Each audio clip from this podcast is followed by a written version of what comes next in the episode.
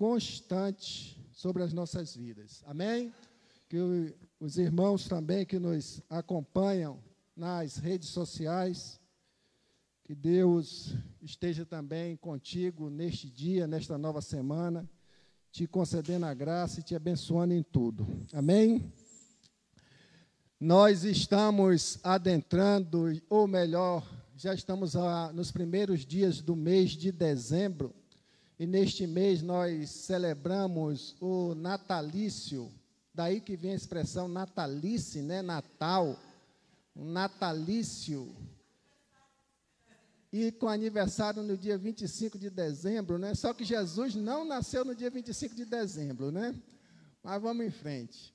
É, nós vamos passar esses dias agora do mês de dezembro estudando sobre Jesus Cristo. Nós temos o Jesus Cristo místico, esse que nós conhecemos, não é? Jesus Cristo que veio e viveu entre nós, morreu, ressuscitou e hoje está sentado à direita do nosso Deus e Pai. Mas a gente vai também conhecer um pouquinho do Jesus histórico, não é? o Jesus no Antigo Testamento que a gente precisa fazer esses links de conhecimento, né, para que a gente tenha também mais bases na nossa fé, mesmo porque muitos têm Jesus Cristo apenas como um profeta, outros como um filho de Deus, mas sem conhecê-lo mais profundamente a, a, a, sua razão, né, a sua origem aqui na Bíblia Sagrada. Amém? Então, vai ser um tempo bom de estudo e de crescimento na palavra do Senhor. Por isso, eu peço ao irmão, à irmã, que se coloque em pé e abra a Bíblia Sagrada em dois textos. João 5,19. João 5,19 e Lucas 24, 27.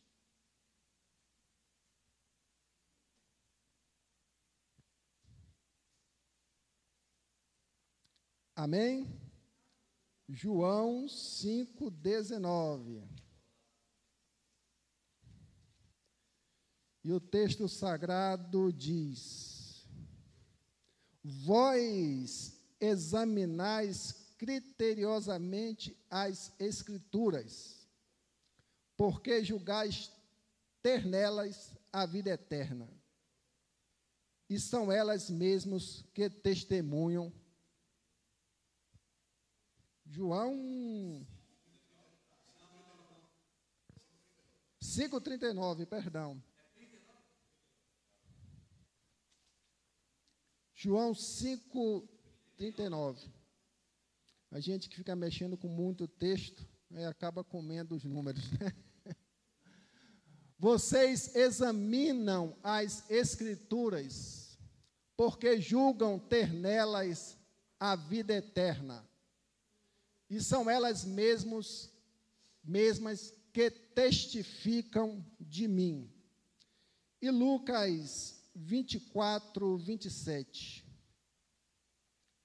E, começando por Moisés e por todos os profetas, explicava-lhes o que dele, o que dele se achava em todas as escrituras. Amém? Pai, em nome de Jesus, te pedimos mais uma vez a direção do teu Santo Espírito neste momento de culto, de ensinamento, que nós possamos aprender e crescer mais no conhecimento da palavra e que tudo seja para a honra e glória do teu santo nome. Assim oramos em nome de Jesus. Amém? Podeis assentar, irmãos. Quem sabe aqui quanto tempo, há quanto tempo foi escrito o Antigo Testamento?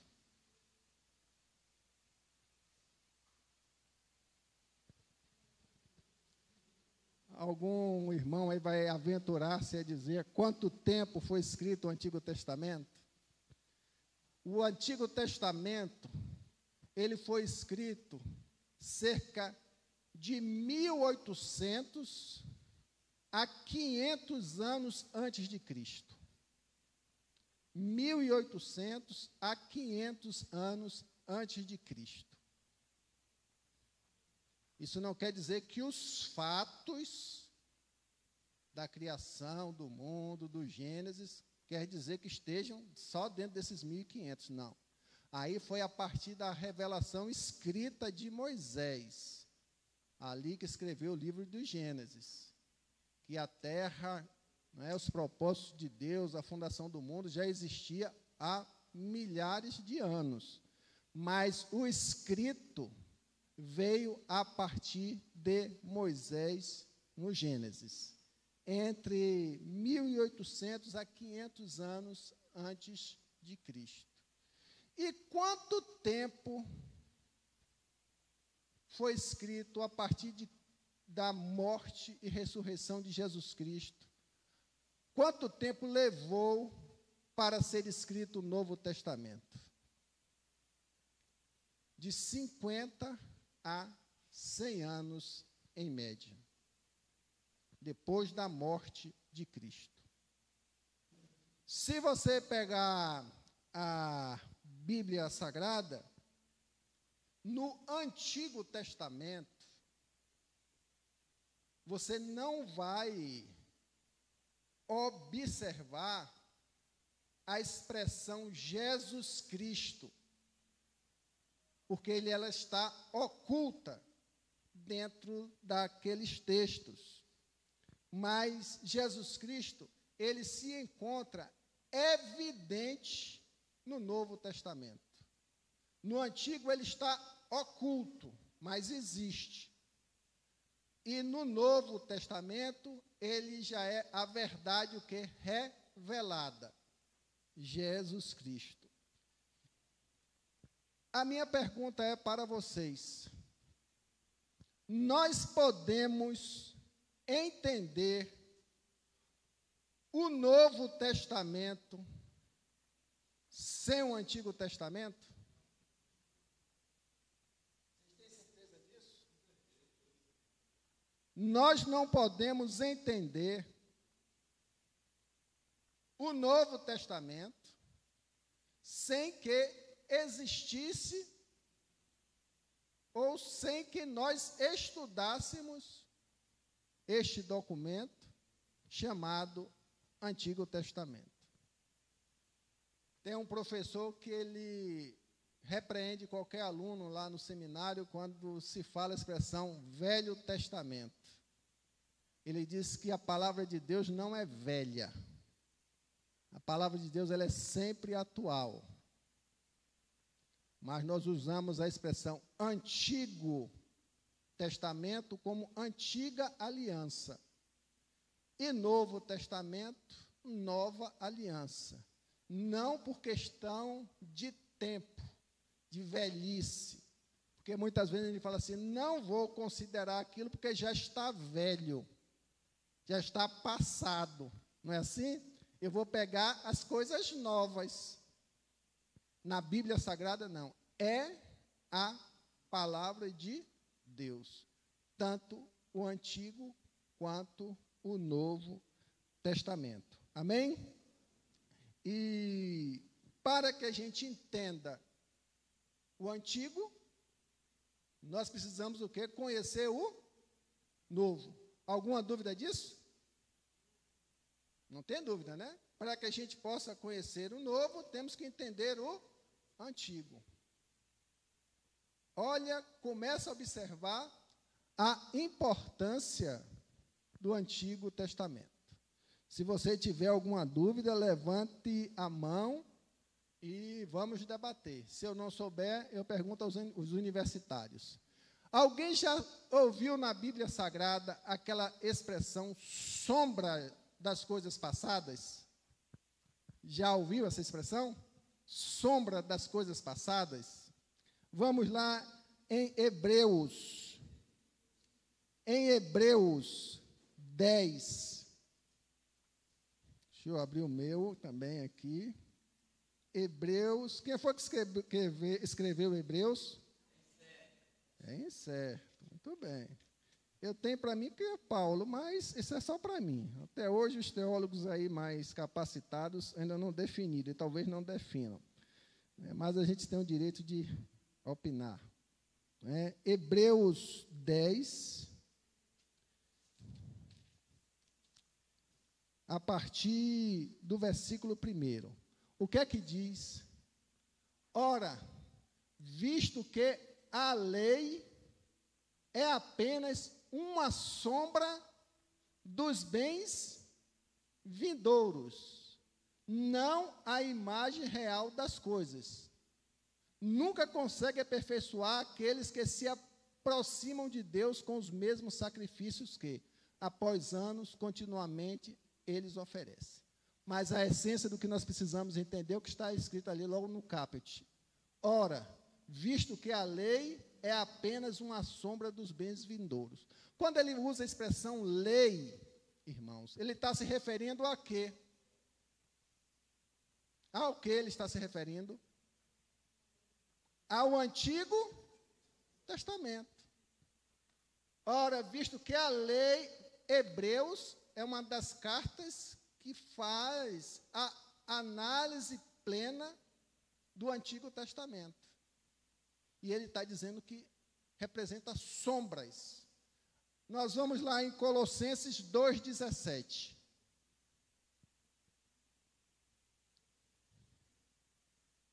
O que é que diz? Colossenses 2,17.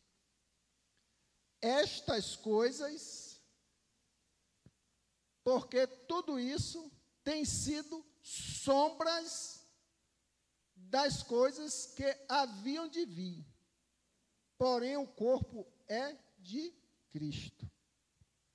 Então, tudo do Antigo Testamento é apresentado no Novo como sombras.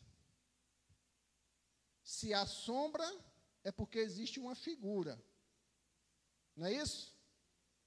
Se há uma sombra, é porque existe uma figura. Se minha, minha, minha imagem aqui faz uma sombra, é porque existe uma figura. Só que a figura do Antigo Testamento ela é uma representação do que iria acontecer no futuro. Essas, essas expressões que nós lemos em Lucas e João, quando nós fizemos a abertura desse estudo, eles, elas registram essas passagens, as escrituras. Isso tem que ficar bem definido mas que essas escrituras, elas só existiam à época os livros do Antigo Testamento. Não existia o Novo Testamento ainda. Estamos caminhando junto, está claro? Para a gente entender? Tudo que se fala, escrituras, Antigo Testamento. Lei, Antigo Testamento. A partir de quando passou a vigorar o Novo Testamento? Me diga, meu teólogo, a partir de quando? Depois da ressurreição de Cristo. Antes, Jesus estava falando tudo sobre o Antigo Testamento. Só que ele veio fazer o que? Lançar luzes, tornar claro, tirar a religiosidade do Antigo Testamento. Perfeito? Beleza? Vamos lá que vocês vão aprender certamente algumas coisas interessantes nessa manhã.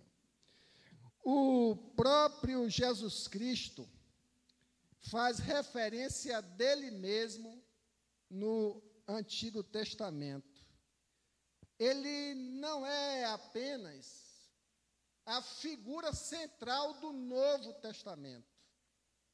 Jesus Cristo é a figura central também do Antigo Testamento.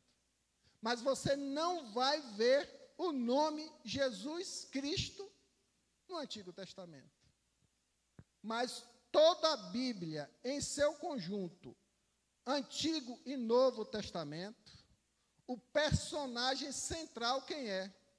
Jesus Cristo. Porque é esta mensagem do Antigo e do Novo Testamento que é a mensagem da promessa de Deus de trazer o homem ao resgate da sua condição de pecador através de uma promessa.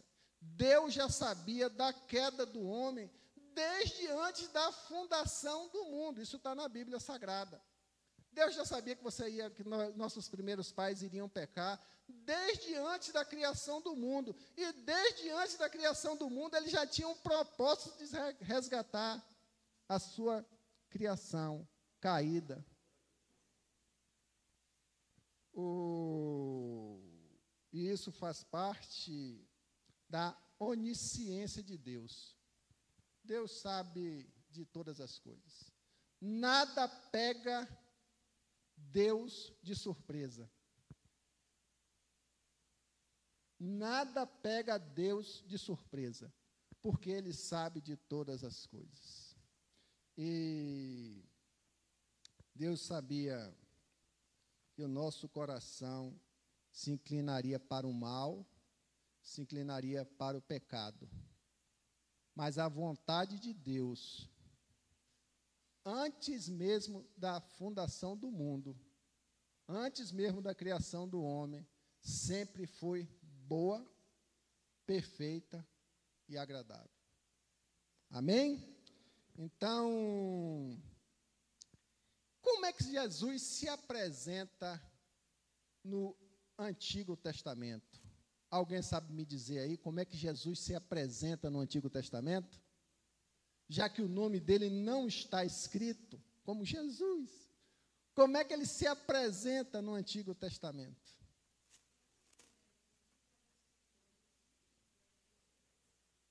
Certo.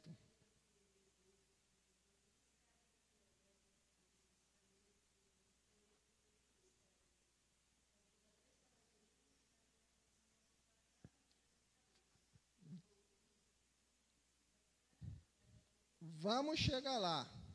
Estou bem, irmã Creuza. Veja bem, no Antigo Testamento, nós podemos come começar a entender e conhecer Jesus Cristo através de elementos e símbolos, personagens, elementos e símbolos. As prefiguras de Jesus no Antigo Testamento. No Antigo Testamento, dentro da, da teologia, costuma dizer que é Jesus pré-encarnado. Ou seja, ele não tomou forma de homem. No Antigo Testamento, é Jesus pré-encarnado. E no Novo Testamento, é Jesus revelado. E o Verbo se fez carne e habitou entre nós. É Jesus revelado. Antes era Jesus pré-encarnado e após Jesus revelado. E isso começou, como a irmã Creuza falou, pelo a declaração de Deus de cumprimento de uma promessa futura. Ele declarou uma promessa e o cumprimento desta promessa no futuro. Que promessa foi essa? Que promessa foi essa? Depois que os nossos pais, Adão e Eva, caíram por força do pecado. Que promessa foi essa? Gênesis 3, 15 e 16. É isso aí, irmã Natalice. Gênesis 3, 15 e 16. Pós-pecado, porém inimizade entre você e a mulher, entre a sua descendência e os descendentes dela. Este lhe ferirá a cabeça e você lhe ferirá o calcanhar.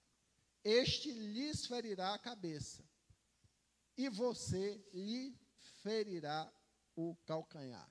Vamos lá? E a mulher disse: Aumentarei muito os seus sofrimentos na gravidez, com dor você dará à luz filhos, e o seu desejo será para o seu marido, e ele a governará. Então, o primeiro que está ali foi a promessa antes do castigo, porque já tinha o castigo da morte e veio a segunda apenamento de Deus, os sofrimentos. Lá no Éden, o Senhor falou: se comeres da fruto do bem e do mal, morrereis. Primeiro castigo. Mas o Senhor providenciou o quê? A mulher, ele deixou a promessa de que através de uma mulher, né, viria o quê? A semente. Que semente é essa? Hein? Jesus Cristo. Quando ele fala a semente, é Jesus Cristo. Quem é que enfrentou e derrotou o diabo? Jesus Cristo. É a semente. E nós precisamos, a partir daí, começar a elevar a nossa percepção de outras figuras. Jesus apresenta assim numa figura de uma serpente, né? A serpente que está lá em João 3 14 e 15. João 3 14 e 15. Alguém se lembra do que é que diz isso? Lá no Radical fala muito. João 3, 14 e 15. Assim como Moisés levantou o quê? Assim também é necessário que o filho do homem seja levantado, para que todo aquele que nele crê tenha a vida eterna. Assim como Moisés levantou a serpente no deserto, porque os sacerdotes de Faraó fizeram a mesma coisa. Eles levantaram a serpente em contraponto a Jesus Cristo. E aquela vara foi levantada por orientação de Moisés, de Deus a Moisés, que deixasse a vara levantada, porque, pelo castigo de Deus, todo o povo estava sendo picado por serpentes. Mas qual seria a cura da, do povo? Se aquele povo passasse e visse aquela vara levantada, representada por uma serpente, e olhasse para elas, para ela seria o quê? Cu curado. Assim como Moisés levantou a serpente no deserto. O que é que Jesus fala, que a Bíblia fala? Olhe para ele, para seres o quê? Curado. Jesus, nessa passagem no Antigo Testamento, Veja que coisa interessante dessa prefiguração de Jesus que está lá em Daniel 7, 13 e 14. Profeta Daniel. Eu estava olhando as minhas visões, eu estava olhando nas minhas visões da noite, e eis que vinha nas nuvens do céu um como o filho do homem e dirigiu-se ao ancião de dias, e o fizeram chegar até ele. E lhe foi dado o domínio e a honra e o reino para que todos os povos, nações e línguas o servissem. E o seu domínio é um domínio eterno que não passará, e o seu reino tal que não será destruído. Quem está subentendido nas sombras dessa figura? Jesus Cristo. Quando ele usa essa expressão filho do homem, ele representa o quê? A natureza humana de Jesus. Mas esse Jesus, em sua natureza humana, nunca pecou. Nunca pecou. Então era a prefiguração do Filho do homem, o Filho de Deus e Jesus Cristo, o Filho de Deus revelado e materializado entre nós, mas como homem, ele nunca pecou. Hebreus 4,15 diz: Porque não temos um sumo sacerdote que não possa compadecer-se das nossas fraquezas, porém, um que, como nós, em tudo foi tentado, mas sem pecado. Olhe os links que o Antigo Testamento tem com o Novo Testamento. E o Novo Testamento lança luz sobre o Antigo para torná-lo claro no nosso entendimento. Ok? Alguma dúvida? O Jesus Cristo, como eu disse, ele apresenta-se frequentemente no Antigo Testamento, mas não com esse nome. Não da mesma forma que o vemos no Novo Testamento, mas ele está implícito no Antigo Testamento. Porque o Antigo Testamento tem Jesus Cristo no seu centro. O Novo Testamento tem Jesus Cristo no teu centro. A Bíblia Sagrada é a revelação do Filho, Jesus Cristo. O propósito é este. Tá ok? Então, o próprio Jesus Cristo confirmou isso. O próprio Jesus Cristo confirmou isso. Aonde? João 5, 46 quando Jesus estava ali com alguns líderes religiosos e começou a confrontá-lo.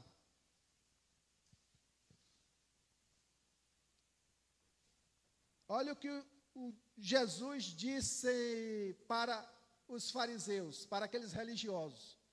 Porque se vocês de fato crescem em Moisés, Jesus confrontou eles. Olha, se vocês crescem em Moisés, ou seja, colocou até em xeque a fé e o conhecimento deles nos escritos de Moisés no Antigo Testamento.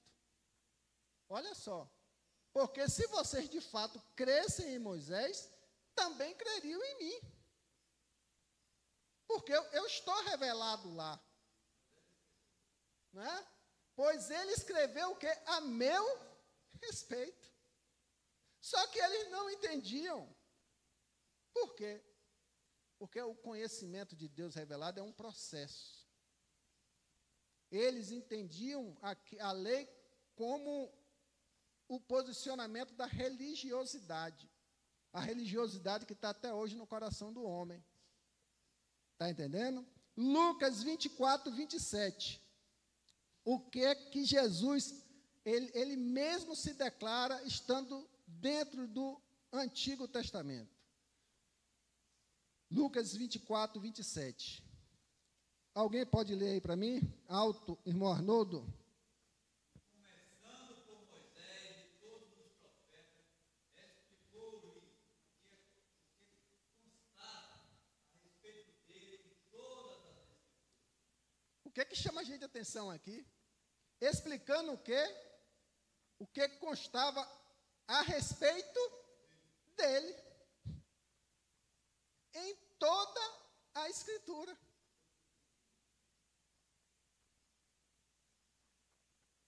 Próprio Jesus, ele estava explicando para os seus discípulos o que falava a respeito dele nas Escrituras. Quando nós lermos Escrituras, Jesus está se referindo ao Antigo Testamento. Amém? Isso precisa ficar muito claro, porque senão a gente não sabe ler a Bíblia. E se a gente não sabe ler a Bíblia, a gente se embola. Né? Quando o Hebreus fala assim, toda a escritura é inspirada por Deus, já estava fechado o cânon sagrado do Novo Testamento? Que estava ainda naquele espaço dos 50 aos 100 anos. Mas ele declarou toda a escritura, ele está se referindo ao quê? Mas quer dizer que o Novo Testamento não é inspirado? Logicamente que não. Inspirado por Deus. Estão percebendo como a gente precisa ler a Bíblia Sagrada? Também de uma forma, como se usa a expressão científica, mas sem perder a espiritualidade. O, o Isaías, ele já havia que todos nós conhecemos, direcionado muito forte à figura de Jesus, lá em Isaías 53, 12. Olha o que ele fala. Que Jesus declarou antes da crucificação dele, estava lá em Isaías 53, 12. Pois eu lhes digo que é preciso que se cumpra em mim o que está escrito ele foi contado com os malfeitores. Isaías 53, 12 diz: Pois, por isso eu lhes darei a sua parte com os grandes, e com os poderosos ele repartirá o despojo, pois derramou a sua alma na morte e foi contado com os transgressores. Contudo, levou sobre si o pecado de muitos e pelos transgressores intercedeu. Quem é que ele está se referindo aí? Essa figura? Jesus Cristo. Mas está escrito o nome de Jesus? Não. Ele está amadurecendo a cada passo Jesus Cristo para o entendimento do homem, para o entendimento daquele povo, né, que precisavam crer que viria o cumprimento da promessa lá de Gênesis 3, 15, que foi lido há pouco. E Jesus, ele ainda fala em Lucas 22, 37. Pois o que a mim se refere está sendo cumprido. Pois o que a mim se refere está sendo o quê? Cumprido. Jesus Cristo confirmando tudo aquilo que estava lá. Ou seja, Jesus Cristo já sabia que ele via, ia enfrentar perseguição, ia enfrentar a condenação. Jesus Cristo sabia que ele ia enfrentar a morte. Jesus Cristo sabia que ele ia ressuscitar. Jesus Cristo sabia de tudo, mas ele teve que o quê? Passar por esse processo que estava lá escrito no Antigo Testamento. E no Antigo Testamento existem, irmãos, eu estou dando apenas algum aqui, mais de 300 profecias se referindo a Jesus. Mais de 300 profecias ou passagens também se referindo a Jesus. Só que tem muita gente que exclui Jesus Cristo do Antigo Testamento e ele está implícito no Novo Testamento. Vamos ver exemplo dessas profecias de Jesus, que está lá em Isaías 7,4. É bom você folhear a sua Bíblia, não ficar só no, no data show, para que a gente não perca o hábito de manusear a Bíblia. A gente só vai fixar livros da Bíblia quando a gente a manuseia. Está lá em Isaías 7,14. Isaías 7,14. A profecia do nascimento singular do Senhor. Portanto, o Senhor mesmo lhes dará um sinal. Eis que a virgem conceberá e dará à luz um filho, e lhe chamará é Manuel. Manuel, você sabe o que, é que significa seu nome? O que é? Deus conosco. El Manuel, El Deus, Manuel, Deus conosco. Olha a profecia que está lá em Isaías 7,14. Essa profecia se cumpriu? Se cumpriu. Vamos lá em Isaías 61. Isaías 61. O que é que ele diz?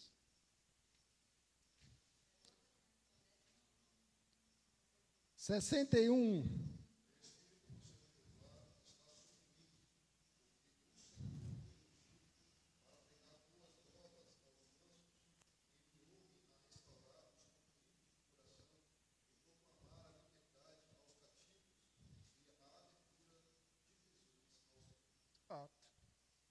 O Espírito do Senhor está sobre mim.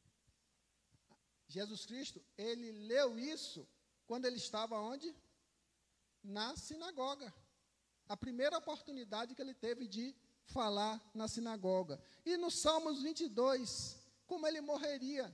Temos o Salmos 21, o Salmos 22 é dito por alguns teólogos como o Salmo da Cruz que é uma prefiguração da morte de Jesus. Todas as vezes que você pegar, você pegar o Salmos 22, isso é uma prefiguração.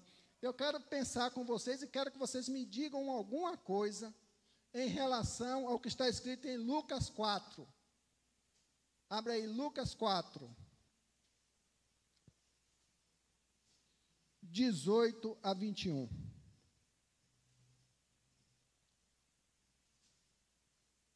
quando Jesus esteve lá na sinagoga e foi dada a oportunidade de falar o que o irmão é, é o mesmo texto de Isaías. Ele leu o que estava o quê? Escrito aonde?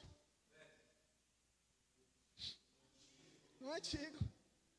Velho. É a mesma coisa que Jesus falou, que Isaías falou no passado. Jesus foi e alto se declara: olhe, e o Espírito do Senhor está sobre mim, porque ele me ungiu para evangelizar os pobres, enviou-me para proclamar a libertação dos cativos e restauração da vista aos cegos, para pôr em liberdade os oprimidos. Aí tem um bocado de cego no Antigo Testamento que Jesus sai curando, né? Ele veio fazer o quê? Restaurar a vista dos cegos, ou seja, que as pessoas tenham uma nova visão espiritual das coisas. Abrir os olhos. É aquele negócio. Antes eu era cego e nem sabia, não entendia nada. Mas agora os meus olhos te veem. Quem que falou isso? Jó. O Jó que falou isso. E a título só de ensinamento aqui, Jó foi escrito antes do Gênesis, viu? É o livro mais antigo de registro. Foi antes do livro do Gênesis. Moisés já tinha escrito Jó. Ok? Vamos entender que quando Jesus leu esse texto, ele estava declarando: olha, o ano da bondade do Senhor chegou. O Espírito do Senhor está sobre mim. Ele me ungiu. Ele está dizendo: olha, o ano da bondade do Senhor chegou. A partir de mim. O novo tempo chegou. Jesus Cristo alto se declarando aquilo que já estava como promessa a ser cumprida no Antigo Testamento. Lucas, ele diz lá em 48, 21, que nós lemos, que hoje se cumpriu a escritura que vocês acabam de ouvir. O Antigo Testamento, hoje, que eu estou me apresentando, ele está se cumprindo em mim. Outras coisas que nós precisamos aprender são as chamadas, vocês já devem ter ouvido, teofanias. Alguém sabe me dizer o que é teofanias? Quem? Sabe? E cristofanias. É uns nomes assim que não está na nossa rotina diária ouvir, mas teofania. Teo, Deus. Teologia, estudo de Deus. Teofania é Deus se apresentando em formas para que o homem possa entendê-lo, compreendê-lo. Dentro da sua limitação, entender Deus. Teofania. Deus não se apresentou para Moisés em uma sarça ardente? Aquilo é uma teofania. Deus se apresentou lá em figura de homem para Moisés? Não. Aquilo é uma teofania. Agora, uma cristofania. Cristo, no Antigo Testamento, se apresentando não como forma de homem, mas como forma de elementos, tipos e coisas para que ele pudesse ser pré-revelado no Antigo Testamento. Eu rogo que os irmãos estejam entendendo, e se não tiver, que peça para ser esclarecido, porque isso faz uma diferença de maturidade muito grande na vida da gente, espiritual. E nós precisamos estar a cada dia mais capacitados para ensinar o verdadeiro evangelho. Ensinar o verdadeiro evangelho a um mundo onde o, a palavra do Senhor muitas vezes ela é distorcida, corrompida, né? E a gente precisa estar firmado na verdadeira palavra do Senhor. Aonde está Cristo no Antigo Testamento? Está aqui. Cristo está revelado aqui. Você tem a resposta. Ok? Então, no Antigo Testamento, usa-se muito a expressão anjo do Senhor, como Cristo. Na maioria das vezes que você pegar o Antigo Testamento e ver a expressão anjo do Senhor, é Cristo. É o anjo de Deus, é Cristo. Ele apareceu a Abraão ele apareceu a Abraão quando Abraão estava ali oferecendo o sacrifício de seu filho. Como era o nome do filho de Abraão? Isaac. Ele apareceu ali em uma cristofania. E alguém sabe me dizer qual foi a cristofania que apareceu ali naquela hora? Hein? O anjo do Senhor que falou assim: não pare. Abraão, Abraão, pare. E o que que apareceu? Outra cristofania em seguida. Um cordeiro. Um cordeiro que foi o quê? Oferecido em sacrifício pela vida do Isaac. Né? Que significa ali Jesus. Quando o filho pródigo retornou para casa. Aquilo ali é uma, uma, uma parábola. Que o filho pródigo retornou para casa, diante de todos os seus pecados. O pai mandou sacrificar o quê? O melhor. Figura de Cristo. Era o novilho melhor que estava separado para adoração. O melhor de todos, pega lá o melhor de todos, o que estava separado para adoração, para o sacrifício a Deus.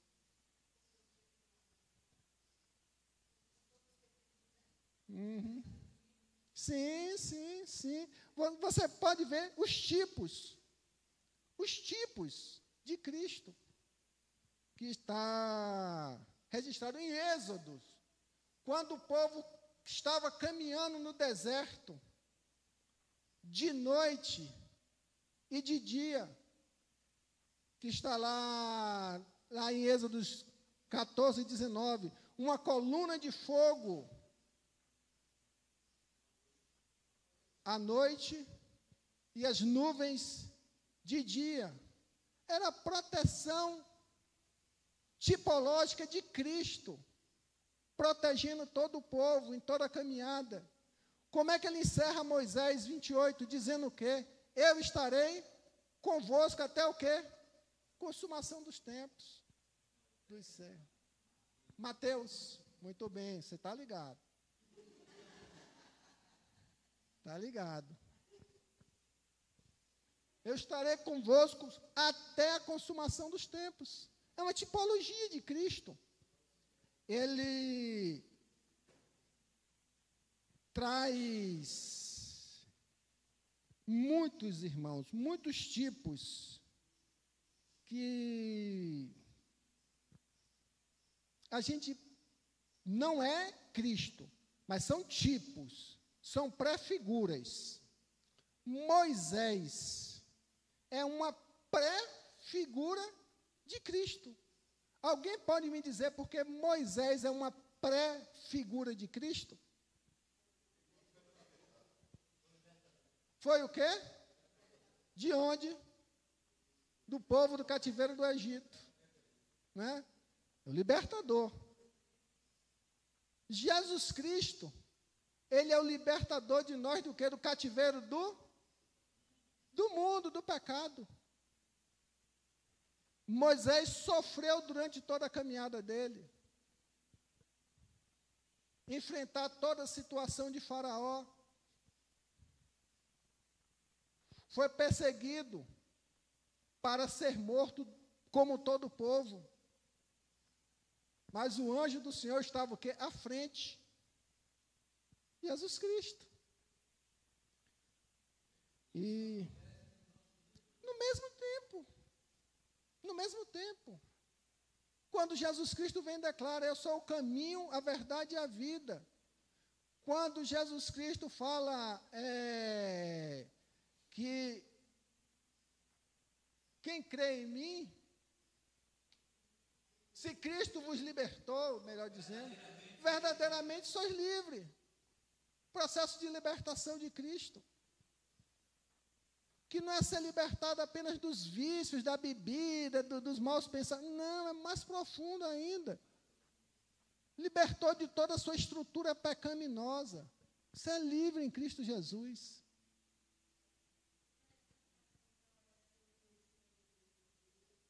Hum.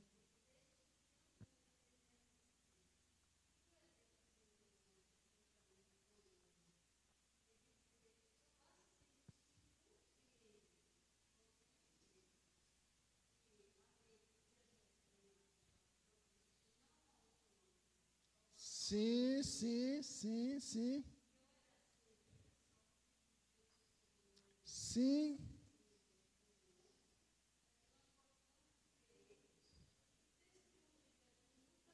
Muito bem, irmã Creuza, muito bem.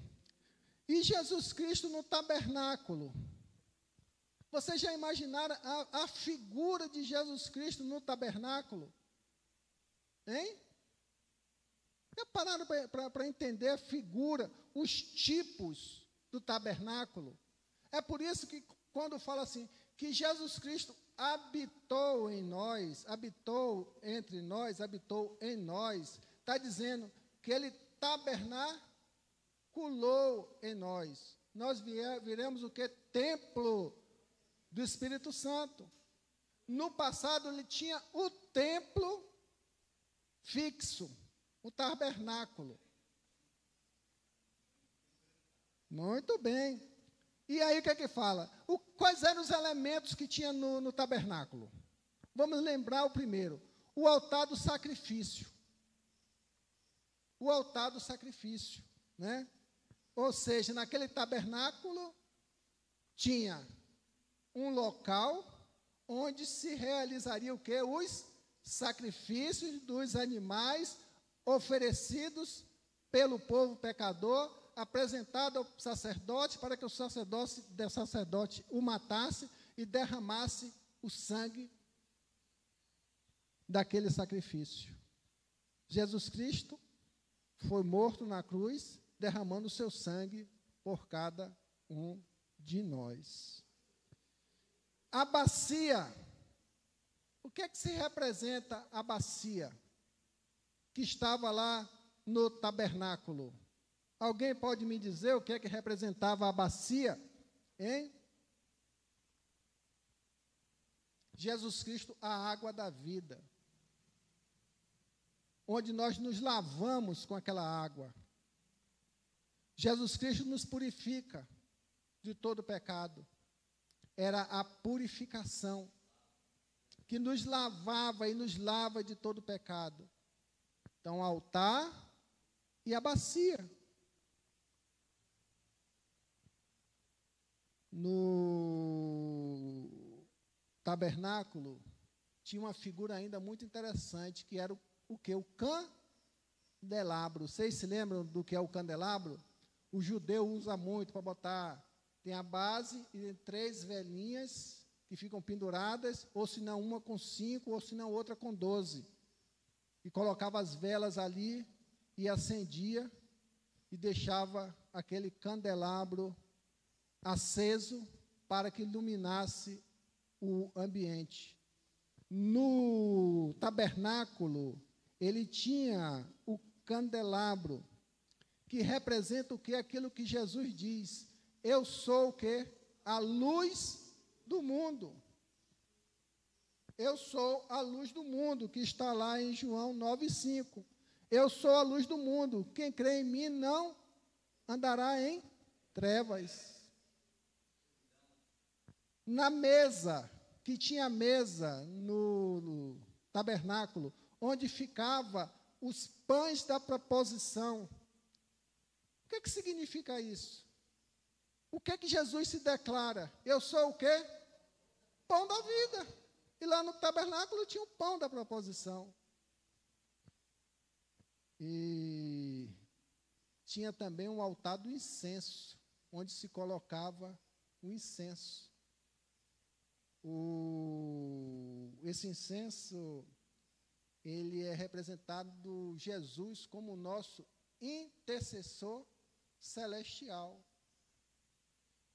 oferecendo continuamente intercessões e orações por nós. Vamos lá em Romanos 8, 34.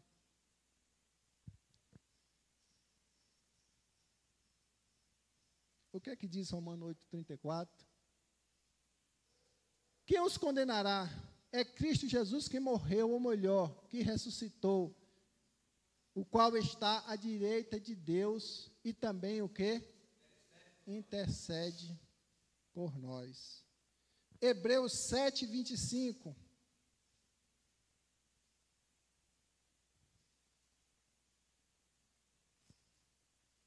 Por isso, também pode salvar totalmente os, os que dele, os que por ele se aproximam de Deus, vivendo sempre para interceder por eles a figura da intercessão do Senhor diante de Deus.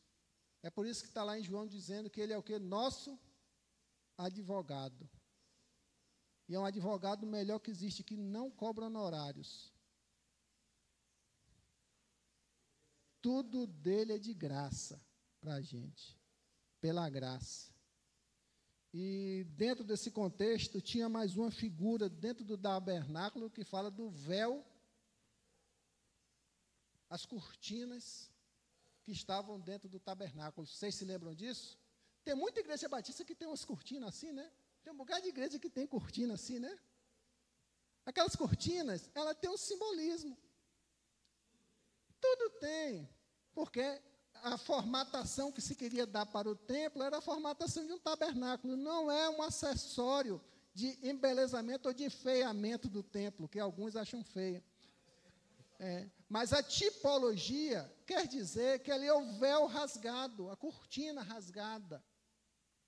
E essa cortina se rasgou de cima para baixo.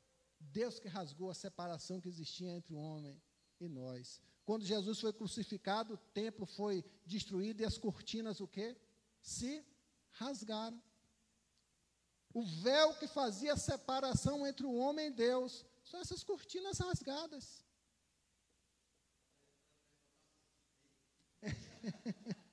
Ela gosta. Não é isso? Então,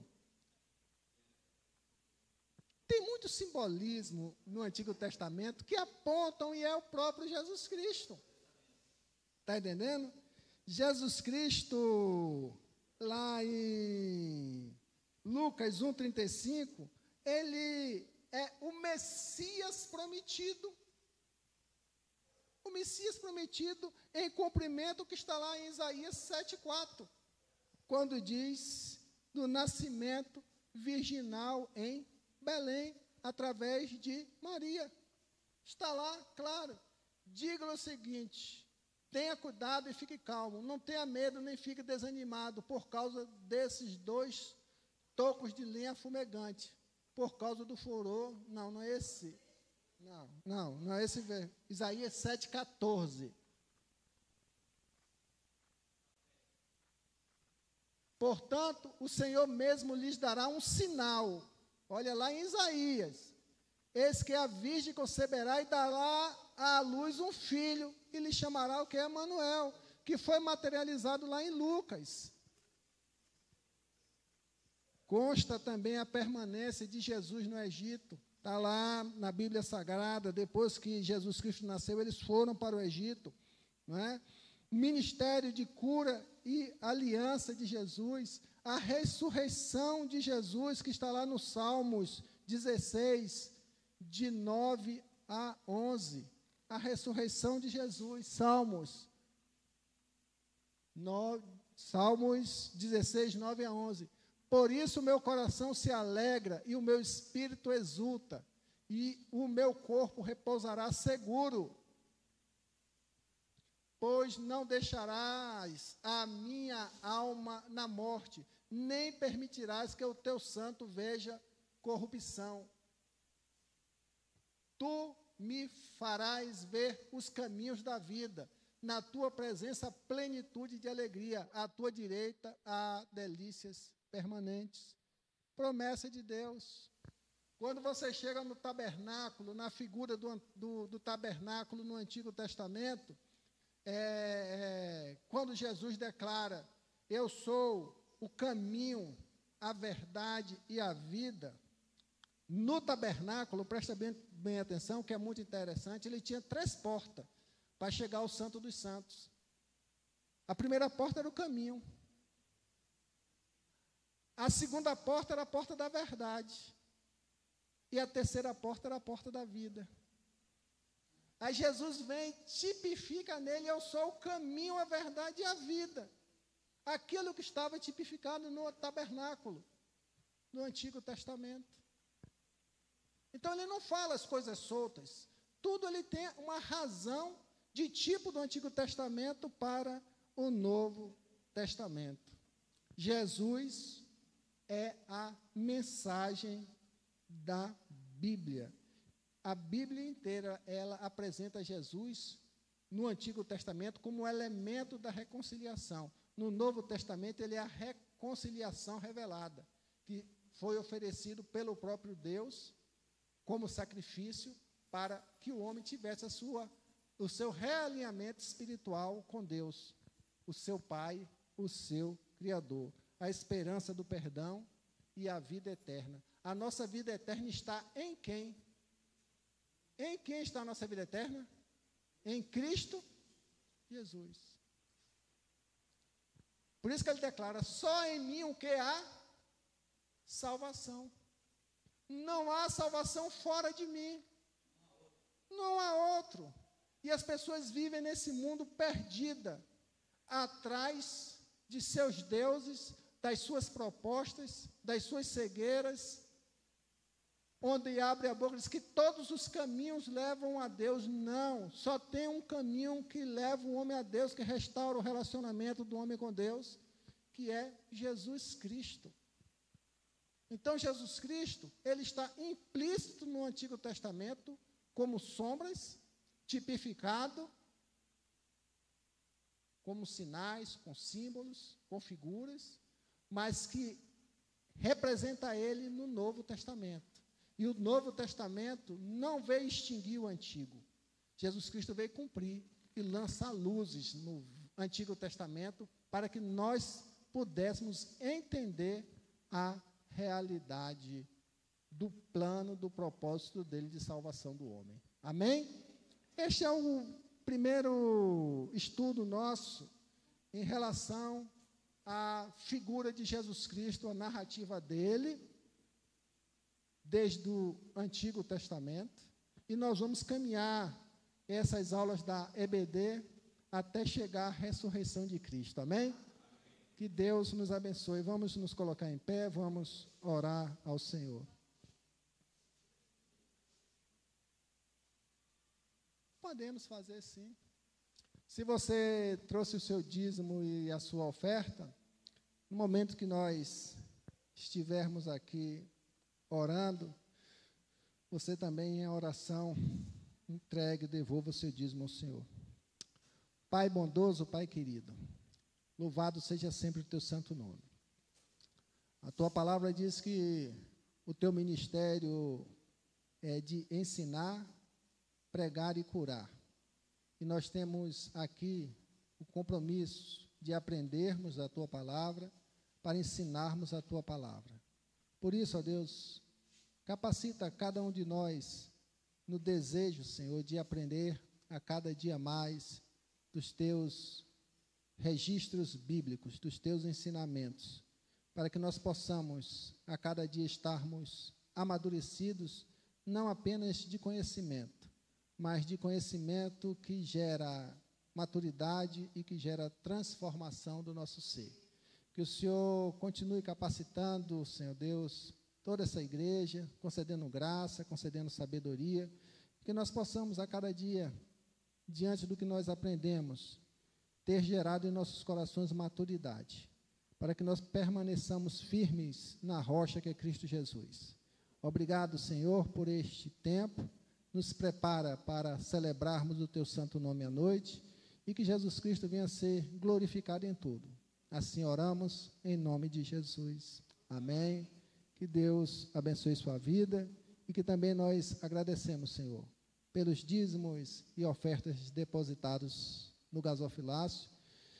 O dízimo é santo, como nós aprendemos aqui, e que nós saibamos honrar os dízimos e as ofertas como elementos santos apresentados no diante do altar do Senhor, para que seja investido no crescimento do teu reino.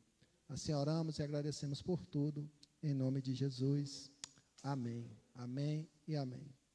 Deus abençoe os irmãos.